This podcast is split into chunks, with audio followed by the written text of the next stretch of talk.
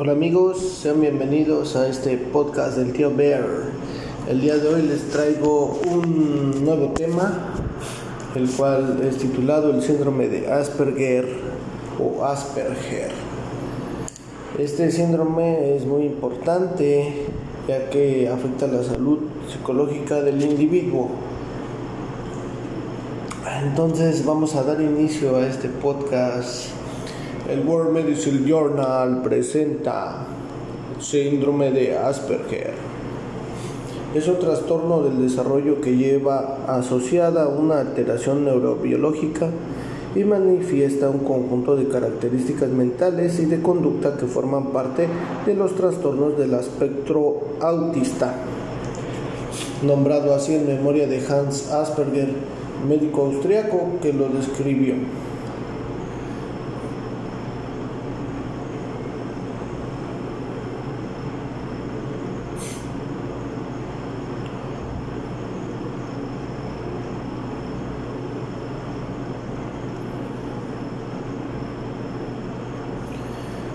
Bien, según criterios diagnósticos, se diferenciaba del autismo infantil temprano que descubrió Leo Kanner y de otras formas menos específicas en que el trastorno de Asperger no requería como condición el retraso en el desarrollo del lenguaje y una perturbación clínicamente significativa en su adquisición, ya que en muchos casos no se observa retardo, por ejemplo, en la edad en que aparecen las primeras palabras y frases, aunque puede haber particularidades cualitativas, por ejemplo, gramaticales, que llamen la atención, así como una perseveración generalizada de la inteligencia, entre otras cosas. Esta diferencia, sin embargo, no quedaba clara, ya que muchos niños diagnosticados de trastorno autista posteriormente eran diagnosticados con síndrome de Asperger y viceversa por lo que finalmente se ha concluido que forman parte de un mismo espectro. Por tanto, aunque está estrechamente relacionado con el trastorno autista y bipolar, antes del año 1992 el síndrome era definido como autismo de altas capacidades, estando ubicado dentro del espectro autista, pero con, un coeficiente intelectual superior a la media. Aunque la edad de aparición y detección más frecuente se sitúa en los cuatro años, muchas de las características del trastorno se hacen notorias en fases más tardías del desarrollo, cuando las habilidades de contacto social comienzan a desempeñar un papel más central en la vida de la persona. El término fue utilizado por primera vez por Lorna Wink en 1981 en una revista de psiquiatría y psicología y lo denominó así en reconocimiento del trabajo previo de Hans Asperger, psiquiatra y pediatra austriaco que ya había descrito el síndrome en 1943 en su trabajo para la habilitación como profesor y que publicó un año más tarde, es decir, casi simultáneamente con la descripción del autismo infantil realizado por Leo Kanner. Asperger utilizó la expresión psicopatía autista que se presentaba a confusiones por la asociación del término psicopatía. Con individuos de personalidad social, según Wynne, Asperger solo quiso usar la palabra psicopatía en el sentido técnico simple de personalidad patológica. Sin embargo, los trabajos de Hans Asperger respecto del trastorno no se difundieron mucho a causa de la guerra mundial y finalmente se extraviaron durante un incendio de su clínica de modo que sus investigaciones permanecieron ignoradas por la comunidad psiquiátrica, hasta que Lorna Wing las retomó. El reconocimiento internacional del síndrome de Asperger como una entidad clínica se dio en la década de 1990 y se incorporó por primera vez en el Manual Diagnóstico y Estadístico de los Trastornos Mentales en su cuarta edición, es decir, 50 años después de que Asperger publicara por primera vez sus consideraciones acerca del trastorno. El síndrome de Asperger es un diagnóstico relativamente nuevo en el campo del autismo. Según algunos autores, el propio Asperger, cuando era niño, podría haber presentado algunas de las características del síndrome que lleva su nombre, como, por ejemplo, la lejanía y el talento en el lenguaje. La descripción que realizó Asperger en 1943 se basa en cuatro casos clínicos de niños que fueron sus pacientes, los cuales tenían dificultades para integrarse socialmente. Estos niños carecían de habilidades de comunicación no verbal, no podían demostrar empatía con sus compañeros y eran ciertamente torpes físicamente. Asperger describió, la psicopatía autista diciendo que, se caracterizaba sobre todo por un aislamiento social.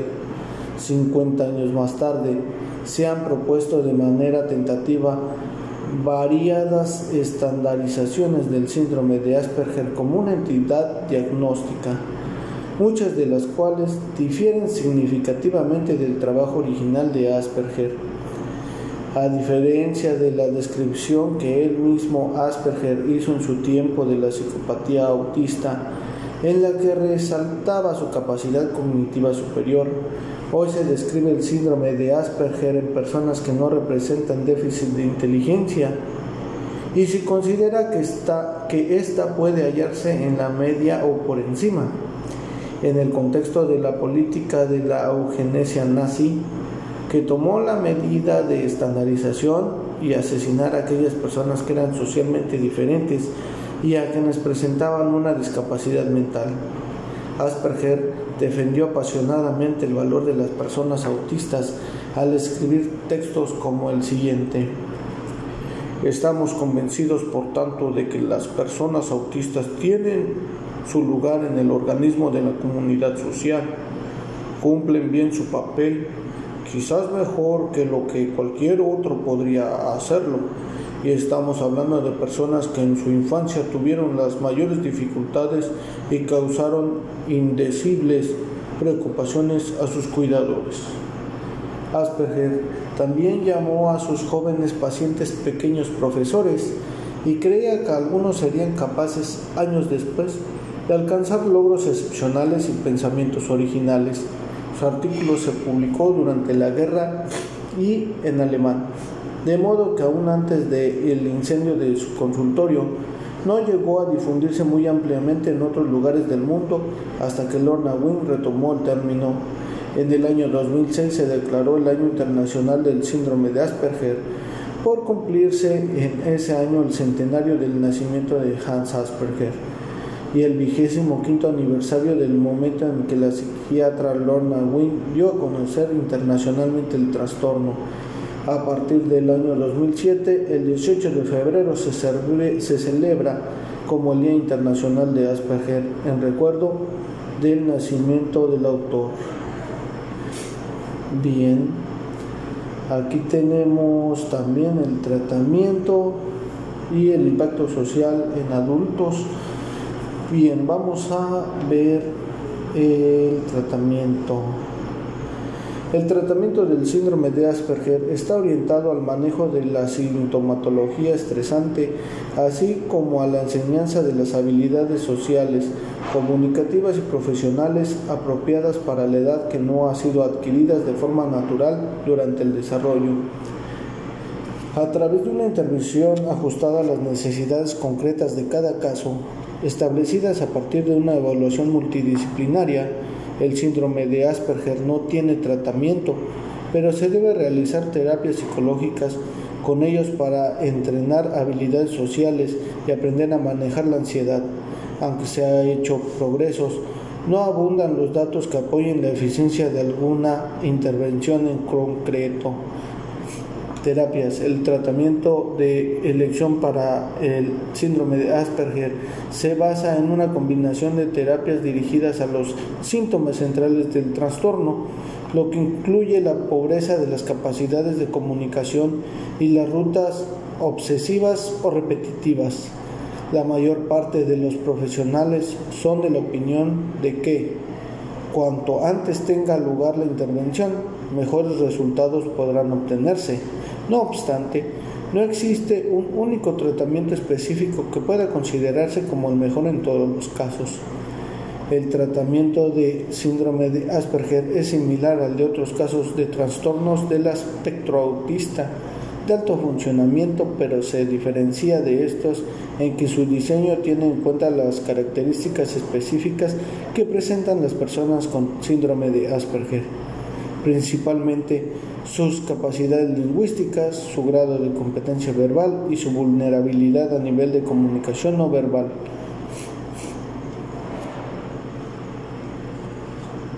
Bien, como siempre, la recomendación, acudir a un, a un especialista, amiguitos.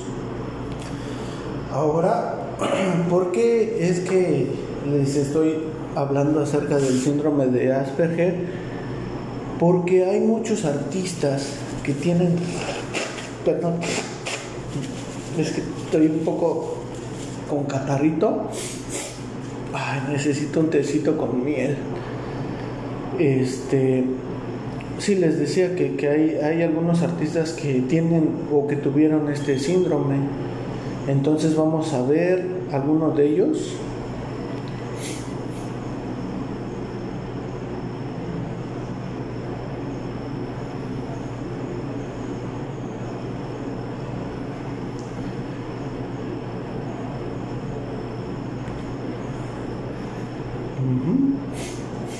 Fíjense nada más, que qué, interesante.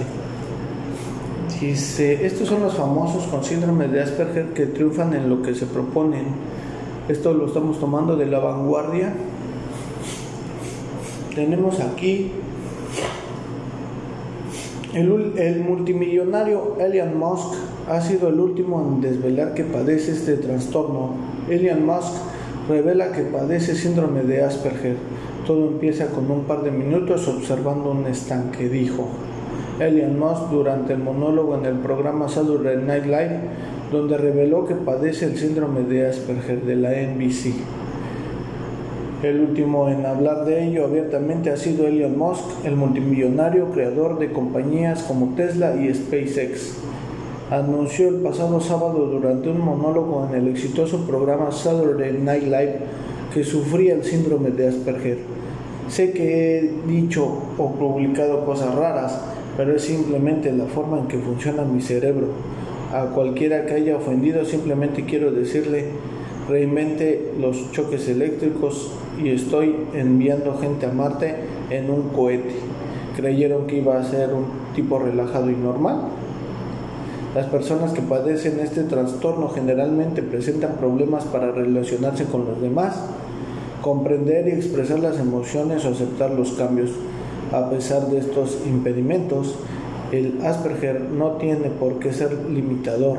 De hecho, puede convertirse en un excelente impulsor para alcanzar el éxito, como han demostrado algunas celebridades que han reconocido que conviven con este trastorno y han triunfado en sus carreras. Tenemos también a Anthony Hopkins, uno de ellos es el premiado actor Anthony Hopkins de 83 años. ¡Wow! También tenemos al actor Dan Aykroyd, conocido entre otras películas por Los Cazafantasmas. También tenemos a Greta Thunberg, la activista medioambiental Greta Thunberg de 18 años, fue diagnosticada a los 11 años. Tres años antes, a los 8, fue cuando oyó hablar por primera vez del cambio climático. También tenemos a Daryl Hannah con el cartel de un poco rara. Se paseaba la actriz Daryl Hannah por los corridos de Hollywood. La protagonista de 1, 2, 3 Splash denunció en 2010 que durante años la industria cinematográfica la tuvo en una lista negra por padecer este trastorno que le impedía acudir a las entrevistas y eventos de promoción de las películas. También tenemos a Tim Burton. El director Tim Burton siempre figura en las listas de famosos con Asperger, aunque el diagnóstico lo hizo en realidad la que fue su pareja durante tres años, la actriz Elena Bonham Carter, por lo reconcentrado y obsesivo que es. También tenemos a Courtney Love, la cantante Courtney Love, viuda del líder de Nirvana, Kurt Cobain, y madre de su única hija, explica en su biografía Dirty Blondie, de Diaries of Courtney Love 2006, que a los nueve años se le diagnosticaron. Su, su juventud fue complicada, con conflictos familiares y expulsiones de varios colegios, y en los 90 triunfó como vocalista del grupo Hole o Hole. También tenemos a Satoshi Tajiri.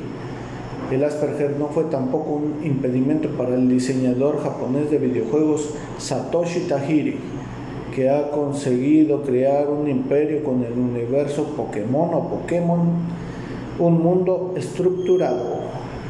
Y llegamos a uno de los más conocidos, y no es que el más conocido, al menos en estos tiempos, gracias a sus películas que ha realizado como Matrix, y últimamente eh, John Wick. Sí, claro, estamos hablando de Keanu Reeves. Keanu Reeves. Eh, el director Steven Spielberg, el actor Keanu Reeves, el cantante eh, Susan Boyle y el tenista Marcelo Ríos y el economista premio Nobel Vernon L. Smith son otros triunfadores que conviven con este trastorno.